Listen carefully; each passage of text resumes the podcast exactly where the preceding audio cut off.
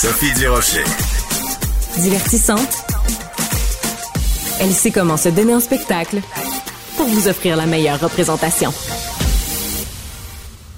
Le 16 septembre prochain, on va souligner un bien triste anniversaire. C'est le premier anniversaire du décès de Massa Amini. Vous le savez, c'est un nom qu'on ne peut pas oublier. Cette jeune iranienne d'origine kurde de 22 ans qui avait été arrêtée, violemment battue à Téhéran par la police de la moralité. Pourquoi? Parce qu'elle portait son hijab de manière inappropriée dans un pays où, évidemment, le port du foulard euh, islamique est obligatoire. Hein, c'est pas euh, on choisit des jours, on le porte euh, le mercredi, pas le jeudi.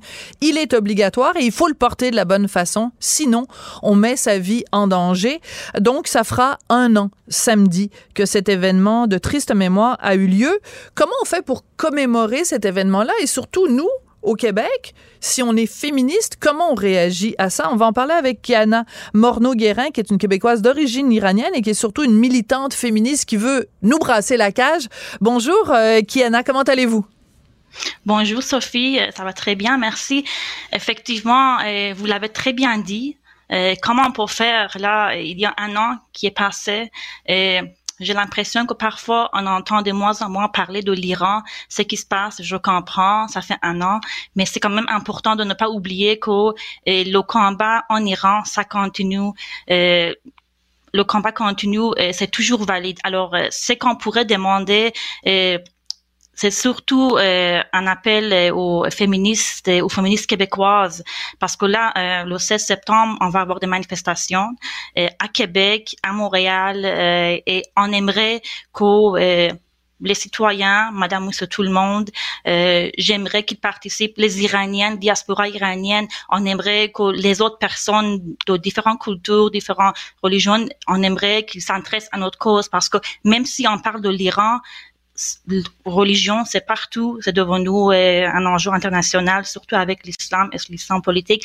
On aimerait que vous intéressiez euh, et qu'on on aimerait la solidarité, c'est ça. Absolument. Donc, quand on dit les féministes québécois, the, mais ça inclut aussi les féministes québécois, c'est-à-dire les hommes et les femmes. Oui, peu importe, effectivement. Peu importe votre votre orientation de genre, peu importe votre genre, euh, on, on, peut être féministe, peu importe. Et le, ce combat-là est fondamentalement un combat féministe puisque c'est un vêtement qui n'est porté que par les femmes et que les femmes qui refusent de le porter ou qui le portent pas comme il faut risquent leur vie ou risquent la prison, risquent le viol en prison, risquent d'être battues, etc., etc.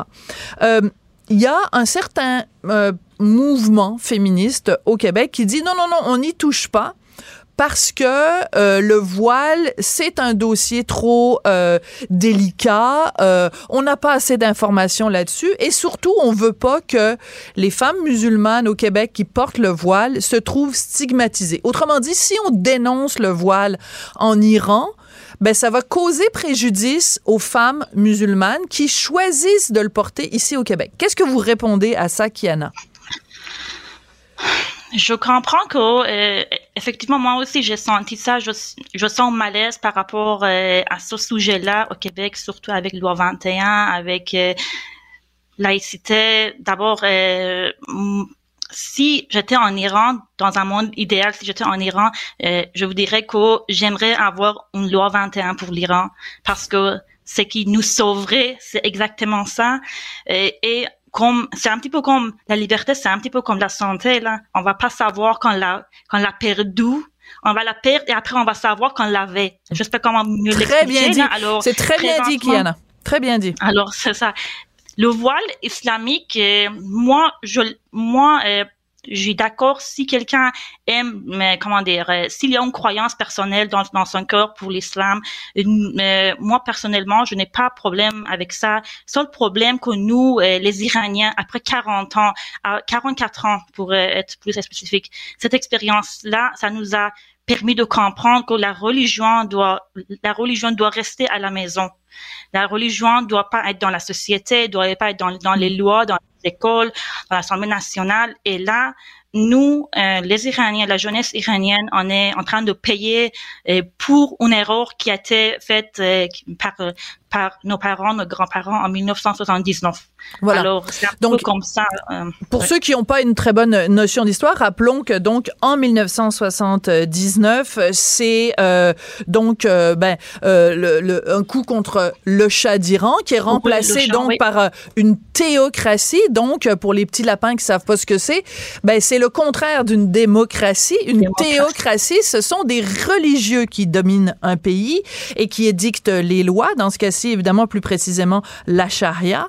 Et donc, quand vous dites ça fait 44 ans que nous, on vit avec les conséquences de ça, c'est que si la religion restait à la maison et que les femmes pouvaient librement choisir de porter ou pas le voile, ce serait une chose. Mais là, à partir du moment où c'est obligé par le gouvernement, à partir du moment où il y a une police des mœurs, on se doit, nous, comme citoyens du monde, d'être solidaires des gens dont les droits sont brimés.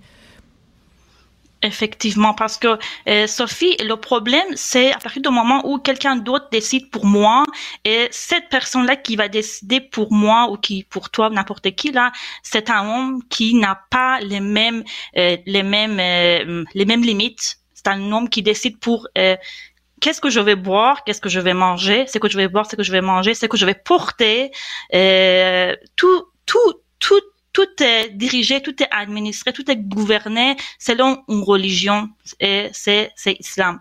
Alors euh, je sais pas si j'ai bien répondu mais très bien. Euh, non, c'est très bien répondu. Euh, donc euh, samedi, donc le 16 septembre, il va y avoir des manifestations euh, bon un petit peu partout à travers le Québec. Est-ce que vous pensez que c'est utile ou c'est futile? C'est-à-dire est-ce que vraiment les gens à Téhéran euh, les théocrates à Téhéran, ils vont se dire, oh mon Dieu, hey, il y a 3000 personnes à Montréal qui sont allées manifester contre nous. Je te dis qu'on est mieux de faire attention puis de changer notre manière de faire. Est-ce que concrètement, ça change quelque chose, Kiana? Euh, pour le 16 septembre, je dois mentionner que c'est un appel international et aussi national. Alors, en Iran, on va avoir euh, effectivement là les manifestations. Et le régime là, il y a déjà, euh, ça fait à peu près plusieurs semaines là qui ont déjà commencé à arrêter, à emprisonner ah des personnes, ah des activistes, des familles, des personnes qui ont été décédées, exécutées dans les manifestations. Euh, alors le régime sait que le, le 16 euh, septembre, ça va faire chaud. Les roues de terrain de l'Iran parce que c'est pas juste euh, avec les manifestations qui ont eu lieu, c'est pas juste les centres urbains, il y a euh, des villes lointaines, c'est partout, c'est c'est vraiment propagé partout.